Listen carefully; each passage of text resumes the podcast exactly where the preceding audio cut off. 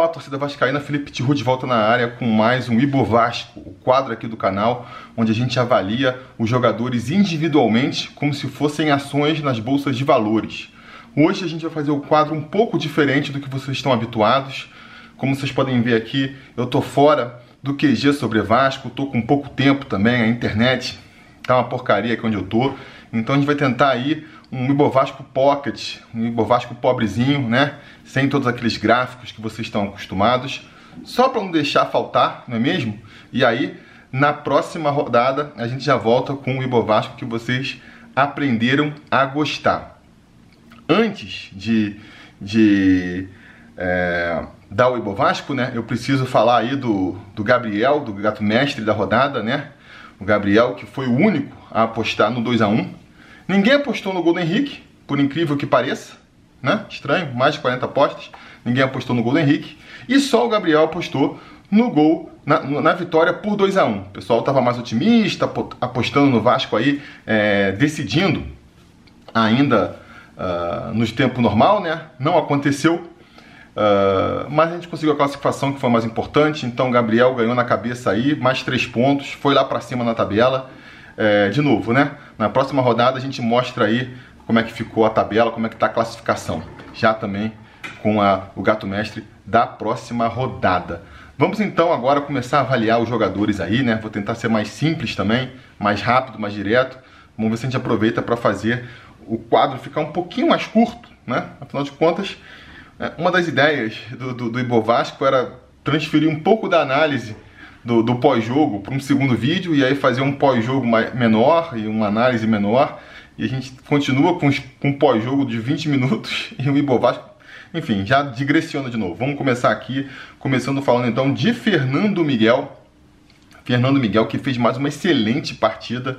É, vai ser o craque do time, né? Já vai ganhar o selinho de melhor jogador da partida porque não só subiu a cotação dele, né, sobe de 600 para 650 pontos, porque fez mais do que vinha fazendo, né? A gente vinha ali, o, a gente tinha, vinha vendo o Fernando Miguel fazendo defesas seguras, quanto o Grêmio já fez uma defesa mais difícil ali, que garantiu um empate, e ontem fez duas defesaças ali, a, a tira-roupa, dois, dois tiros a queima-roupa, melhor dizendo, uma cabeçada do Rafael Moura, principalmente, que ele conseguiu ali é, agarrar no susto. E só por isso já merecia. É, merecia subir na cotação e merecia também até o prêmio de, de melhor jogador. Mas como se não bastasse, nos pênaltis ainda vai ser decisivo para nossa classificação, pegando dois pênaltis. Vou aqui mais uma vez é, ressaltar né, e exaltar principalmente a primeira defesa dele novamente no chute do Rafael Moura, que chutou no meio do gol, né? E a gente vê muitas vezes o goleiro tomando é, esse gol fácil de defender porque se precipita, pula no canto antes do, do, do, jogador decidir. E a gente não viu o Fernando Miguel fazendo isso, né? Muito provavelmente ele deve ter tido até ali a recomendação, né? Estudou os batedores, sabe que o Rafael Moura costuma chutar forte no centro. Parou, esperou ele para ver se ele ia decidir, né? O canto e conseguiu fazer a defesa que foi fundamental para encaminhar nossa classificação. Então, Fernando Miguel já a gente já começa aí com o melhor jogador da partida. E vamos passar do melhor jogador para o pior jogador. Iago Pikachu vai ser aí, vai perder pontinho aqui com a gente, vai cair de 500 para 450 pontos e vai receber aí também o selinho de pior jogador da partida, porque deixou muito a desejar, né? A gente para mim, especificamente, tem aí os haters do Pikachu, que também estão fazendo a festa agora aí. Eu, particularmente, gosto do futebol dele, acho que não é um craque, está longe de ser, mas é um jogador importante para o Vasco, é importante nesse esquema que o Ramon armou, né? Esse jogador com essa polivalência que ele tem, de conseguir jogar como lateral defensivamente e quando vai para ataque jogar como meia. Isso aí a gente perde, não tem como recuperar, é, como que se fala? Substituir quando ele, ele não pode jogar. Então eu estava com uma expectativa em cima dele de que com a volta dele né, e do Vinícius a gente pudesse voltar a ver ali um lado direito é, mais mais forte ofensivamente, né, dando mais opções ofensivas e não foi o que a gente viu. Muito pelo contrário. Foi uma partida nula do, do, do, do Pikachu. Que, é, de novo, só pelos 90 minutos já dava para considerar ele como o pior da partida, né?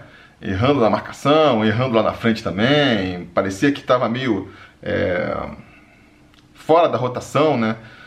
Dá para explicar também, tá voltando de contusão agora, né? Talvez esteja sem ritmo de jogo ainda, desentrosado o resto da equipe, enfim, né? Então, assim, só por isso já merecia. E para terminar, de, de para quem tinha dúvidas ainda, né? Cobrou pessimamente o pênalti. Os pênaltis foram todos muito bem cobrados, pelo Vasco, à exceção do, da do Pikachu, que bateu quase no meio ali, né? Assim, aquela nem é no meio mesmo, é meio pro lado, meio pro meio, aquela bola que é a mais fácil do goleiro agarrar.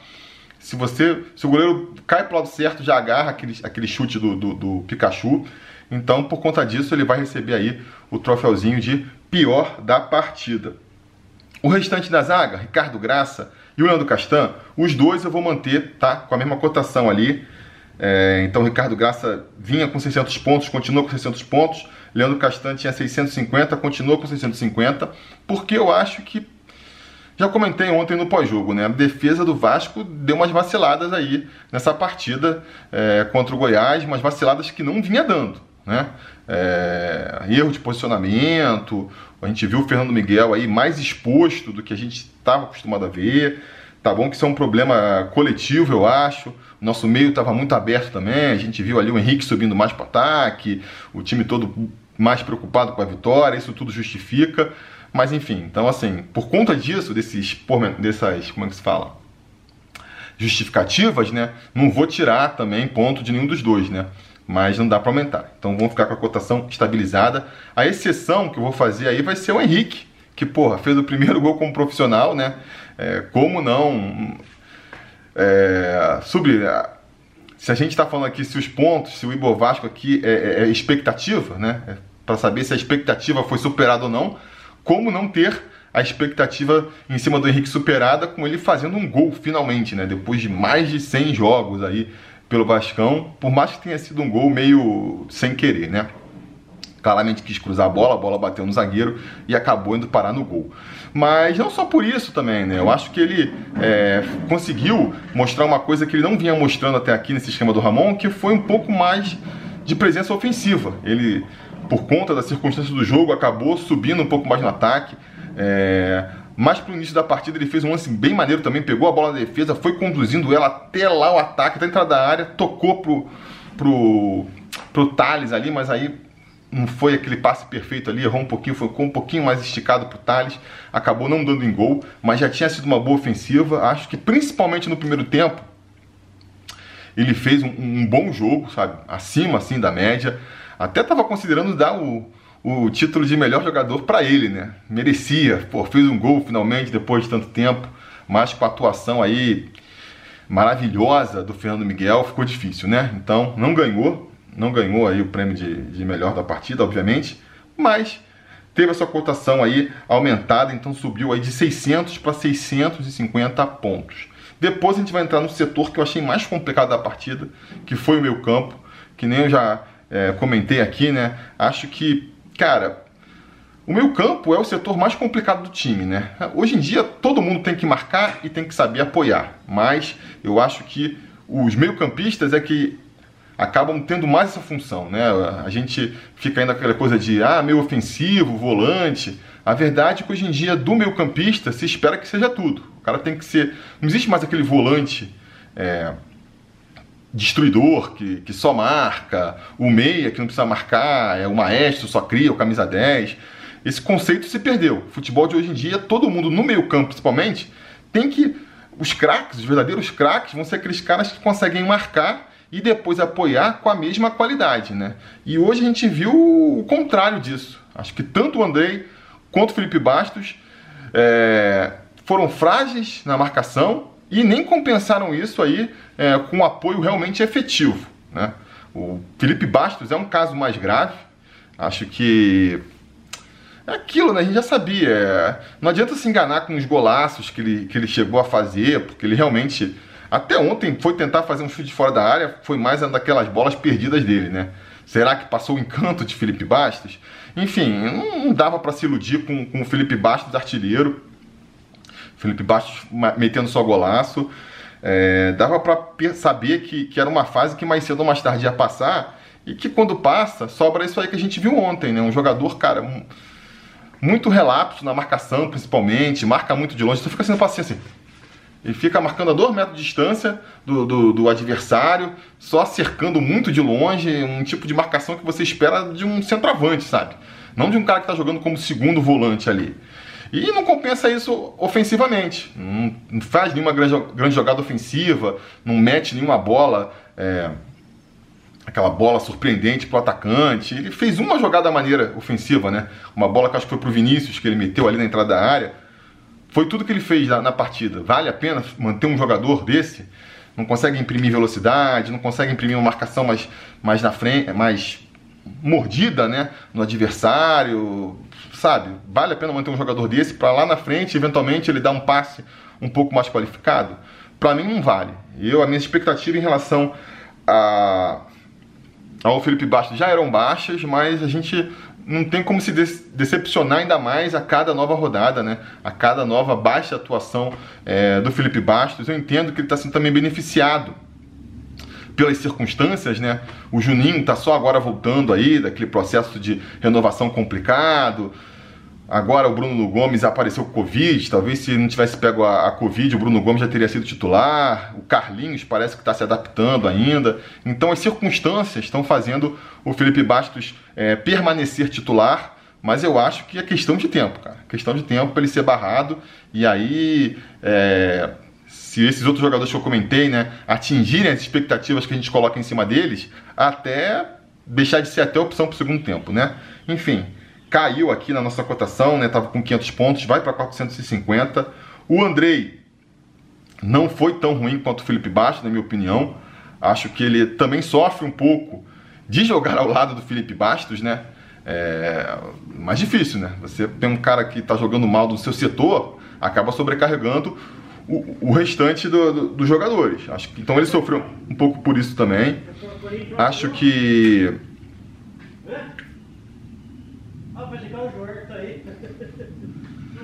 Desculpa aí, fui incomodado aqui. É, mas não vou cortar, não vou editar porque não dá, né? É, enfim. Então o Andrei, cara, eu acho que também a galera pega pesado com ele. Né? Ele é um jogador que a característica dele é essa, assim. Ele tenta fazer umas jogadas mais, mais diferentes. Ele tenta ser o um jogador é, diferente do meu campo. Então ele vai tentar aquele passe mais ousado, ele vai tentar aquela jogada é, mais ousada. Quando dá certo, ele vira o craque da partida. Quando não dá, ele, ele faz uma má atuação, que nem fez. Já tinha feito um pouco contra o Grêmio e me decepcionou um pouco também, me decepcionou ainda mais contra o Goiás, na verdade, porque, né, contra o Grêmio a gente tinha aquela justificativa toda de, pô, é, o adversário mais qualificado e tudo mais, o Goiás não, né, o Goiás, é, mas mal ou bem, ele é bem melhor do que o Felipe Bastos, a galera ficar comparando um com o outro, ele consegue é, arrancar umas faltas, consegue é, até pegar uns. Os, os, adversários de ganharem cartões amarelos em função do. do da, da, dele ficar com a bola, abre mais um pouco a jogada. Então é muito mais jogador do que Felipe Bastos. Agora fica comparando, falando, ah, você pega no pé do Felipe Bastos e alivia pro Andrei. Pô, eu, eu tenho as preferências, tem jogadores que eu gosto mais e jogadores que eu tenho implicância, mas eu sinceramente, fazendo aqui a minha autocrítica, não acho que seja o caso, cara. O Felipe Bastos está muito abaixo do André mesmo, sabe? E, mas o André a gente espera mais dele também, né? Ele vinha sendo um dos destaques da part, do, do time nessa temporada e novamente não foi ontem. Foi um jogador discreto, né? A gente precisa do André melhor para o Vasco seguir nessa, nessa bela toada que está seguindo. Então, é... fiquei decepcionado com ele também. Ele vai cair mais uma vez aqui no Ibo Vasco estava com 550, né? já tinha caído no jogo contra o Grêmio, cai mais um pouquinho agora e vai para 500 pontos aí. Para compensar esse meio campo, a gente teve aí mais uma bela, belíssima atuação do Benítez. Realmente, cara, esse argentino aí tá me conquistando, é um cara que tá virando meu xodózão, assim. E da torcida, eu acho também, né? A galera tá ali se mobilizando. Ah, vamos fazer uma vaquinha pra, pra comprar o passe do, do Benítez. Vai ser difícil, galera. Vou falar pra vocês. Vamos curtir o Benítez enquanto a gente tem ele aí com a nossa camisa, porque vai ser difícil de, de segurar o cara, né? Mas isso é preocupação mais pro final da temporada. O importante é ele tá brilhando enquanto tá jogando com a gente. Acho que ele tá crescendo muito. A gente até viu isso, uma coisa curiosa, né? Quando, quando o futebol retomou, a gente viu, começou a ver o, o trabalho do Ramon, essa proposta de jogar ali mais pelos lados, o que, que aconteceu? A gente via o Vinícius e o Pikachu funcionando muito bem pela direita, e na esquerda, né, que é, que é o, o lado que a gente teoricamente depositaria mais confiança, porque tinha o Thales, que, que foi o grande destaque do ano passado, e o Benítez, que veio aí com uma, uma, um grande reforço para a temporada, a nossa expectativa era que o lado esquerdo funcionasse e não estava funcionando. E ontem, pela primeira vez, a gente viu o contrário, né? O lado direito funcionando muito mal e o lado esquerdo, cara, a gente finalmente viu ali um, um começou a ver um começo de entrosamento entre o, o Benítez e o Thales, que promete, é promissor, cara. Benítez cada vez melhor. Acho que ele, é, como o Vinícius e o, o Vinícius e o Pikachu estavam contundidos, estavam do lado de fora, o, o Ramon tacou o, o Benítez lá para a direita, né? Para compensar ali a ausência dos dois e deixou o Thales perdido lá na esquerda. E nesse meio tempo o Benítez veio melhorando, subindo a cada jogo. E quando ele voltou lá na esquerda para conversar com o Thales, pô, fez o futebol do Thales crescer muito. Fizeram umas tabelinhas interessantes ali pela esquerda, umas belas jogadas. É, cara, assim, se o Thales continuar melhorando, que ele também fez uma boa partida ontem, o Benítez continuar nesse ritmo, pode realmente ser aí pela esquerda um diferencial. A gente começar a ver o lado esquerdo do Vasco realmente se confirmar como lado forte que nem a gente imaginava, né? Quando via esse time no papel antes de começar a ver ele atuar. Então, assim, e sem falar que volta sempre da marcação, né? Tem muita entrega, Tá vendo sempre ele interceptando os passes ali, roubando. Ele não rouba na marcação, mas ele volta para a marcação. E aí, bem na hora que o, que o zagueiro, que o volante vai tocar a bola ali na, na saída, ele pá, chega interceptando, rouba a bola. É, é, um lance muito interessante. Jogou ontem pela primeira vez os 90 minutos, né? Acho que foi mantido em campo para poder é, colaborar na cobrança de pênaltis e também fez uma cobrança excelente. Então, é, tá de parabéns aí. E poderia, assim, para mim, se, se credenciou a ser um dos melhores da partida, né? Acabou perdendo o Fernando Miguel por tudo que a gente já falou, mas subiu mais uma vez na minha cotação aí e acho que até o jogador com a, com a maior cotação hoje em dia aqui do Ibovasco vai para 700 pontos, estava com 650, vai para 700 pontos, né? E vou antecipar aqui já falar logo do Thales também, que jogou do lado dele ali e para mim fez uma boa partida, a melhor partida do Thales aí desde que o futebol retomou, né? Desde essa retomada. Não é muito, o Thales vinha fazendo uma partida praticando um futebol muito ruim. Mas ontem, acho que pela primeira vez eu, eu realmente me empolguei, vou ter me empolgar ali com o futebol do Thales. Acho que ele apresentou uma coisa que vinha faltando, né? Eu comentei, acho que foi no último Ibovasco, que eu achava que o problema do Thales é que ele não estava conseguindo dar prosseguimento às jogadas. Não era nem a questão do drible. É que ele não conseguia fazer um passe, ele não conseguia fazer uma finalização. Ontem a gente já viu isso. Ele já deu umas belas enfiadas ali, deu uma enfiada pro Cano e uma outra eu acho que foi pro. Não lembro se foi pro Benítez mesmo. Acabou não dando em nada, mas, mas foi um passe ali. É, bem bolado, bem pensado e, e que deu, não foi que nem bateu no zagueiro chegou no jogador. Realmente foi ali uma, é, uma boa jogada dele finalizou também, né? Obrigou ali o Tadeu a fazer uma, uma boa defesa. Então a gente está vendo. E foi sempre acionado, e fez boas tabelinhas com o Benítez. Então, assim, a gente, é, depois de muito tempo, viu o Thales um pouquinho mais assim eficiente, né? E trazendo um pouco mais ali de dor de cabeça pro adversário. Eu gostei bastante do Thales ontem em relação ao que ele vinha apresentando, né? Pode ser muito mais, pode muito mais ainda, né? É, tem potencial para ser muito mais. Tá longe de ser aí o destaque da, do time, que nem já foi em outros tempos, mas se seguir nessa, nessa curva aí, né, a gente fica sempre nessa expectativa. Também já comentei isso aqui. É um bom, uma boa temporada do Vasco passa por uma boa temporada do Thales. Não achem que se, desistindo do Thales, abrindo mão do Thales, o time vai se reforçar, não, cara. Acho que a gente precisa do Thales bem para ter uma boa temporada e o, o jogo de ontem uh, anima nesse sentido, né? Então, eu vou subir aqui, ele estava com 450 pontos, vai subir para 500. E não entendi porque ele saiu. Uh, vamos falar isso na hora do, do, do Ramon, mas para mim devia ter continuado. Ficou aí, e outras partidas que ele estava tão mal, ficou até o final. Ontem que ele estava bem, acabou saindo ali no começo do segundo tempo. Quem foi mal para mim foi o Vinícius pelo outro lado, outro jogador que eu estava depositando muita expectativa, porque vinha sendo nos destaques da temporada antes de se machucar. Quando voltou contra o Grêmio, voltou muito bem também, criando chances de gol. E ontem decepcionou, né? Decepcionou. A gente pode botar ali um pouco na conta do Pikachu, que estava terrível, né? E, e, o Vinícius é um jogador que precisa também. Todo mundo precisa ter ali um outro jogador para dialogar, para tabelar, para criar jogadas. Ele ficou meio isolado na direita lá, principalmente no primeiro tempo, porque o Pikachu não conseguiu ser esse apoio para ele. Tanto que no segundo tempo, quando é, o, o, Ramon muda o esquema lá ele vai jogar pela esquerda com, com o Bruno César, o futebol dele aparece um pouquinho mais, ele cresce um pouco na partida, mas algo muito tímido também, né? Para um jogador que a gente tinha tanta esperança, não deixa de ser decepcionante. Não é também nada demais, é normal que ele oscile, está voltando agora, então assim, é compreensível, mas não deixa de ser um pouco decepcionante, então ele também vai cair na cotação aqui.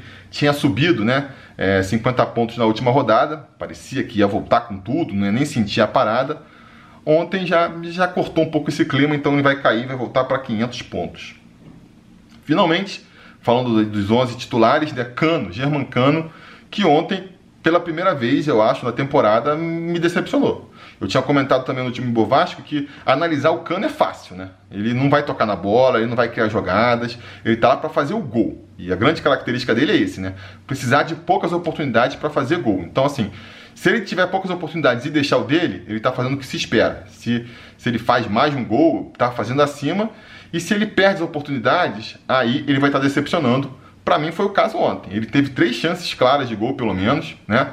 A bola enfiada lá teve uma bola é, enfiada para ele no primeiro tempo, teve a. e ele não conseguiu. Acho que o Thales enfiou justamente para ele, aquele que estava comentando no lance, né? Ele, pô, não consegue impor uma velocidade para chegar na bola.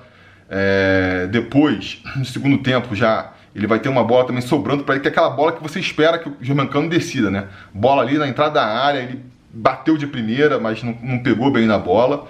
E no final ainda vai ter uma terceira jogada em que ele vai ali ciscando na frente do, do zagueiro, tenta driblar, abrir espaço para o chute e não consegue e desperdiça aquela jogada também, né? É... De novo, assim, é normal que você em três lances não consiga criar uma chance de gol, não consiga fazer um gol, é o que você espera da maioria dos jogadores, mas não do Germancano. Né? O Germancano, a gente está abrindo mão dele marcando, dele criando, dele fazendo todo o resto, contando que o aproveitamento dele ali na hora que a bola aparece para ele, a chance aparece, vai ser alto. Ontem não foi, então, é... vai perder ponto aqui também, né? Vai estar com 600 pontos, vai cair para 550 pontos. Falando dos jogadores que entraram, ontem foram poucos, né? Foram só três. Normalmente o Ramon fazia cinco, estava fazendo quatro, ontem foram só três. Começando pelo Bruno César, que entrou no lugar do Thales, justamente. É... Acho que a mudança foi ruim estrategicamente, mas aí é o problema do, do, do Ramon, que a gente vai comentar mais para frente, né? O Bruno César entrou e fez o dele, né? Fez o que se esperava dele. É... Tem uma qualidade no passe, na bola parada, cobrou muito bem o pênalti também na, na, nas cobranças, né? É... Fez o que se espera dele, na verdade. Acho que ele voltou aí para o time, foi reintegrado, teve seu contrato renovado. E eu falava que não esperava que ele fosse ser um jogador, é, fosse ser a referência do time, que é o para que ele foi contratado. Eu nem mesmo esperava que ele fosse ser titular da equipe, mas eu esperava que ele pudesse ser um jogador que contribuísse para o time, né? Que quando entrasse não deixasse a peteca cair, é, conseguisse fazer ali é, o mínimo para poder ajudar a equipe. E é isso que ele vem fazendo, né? Fez, entrou bem contra o Grêmio, entrou bem ontem também.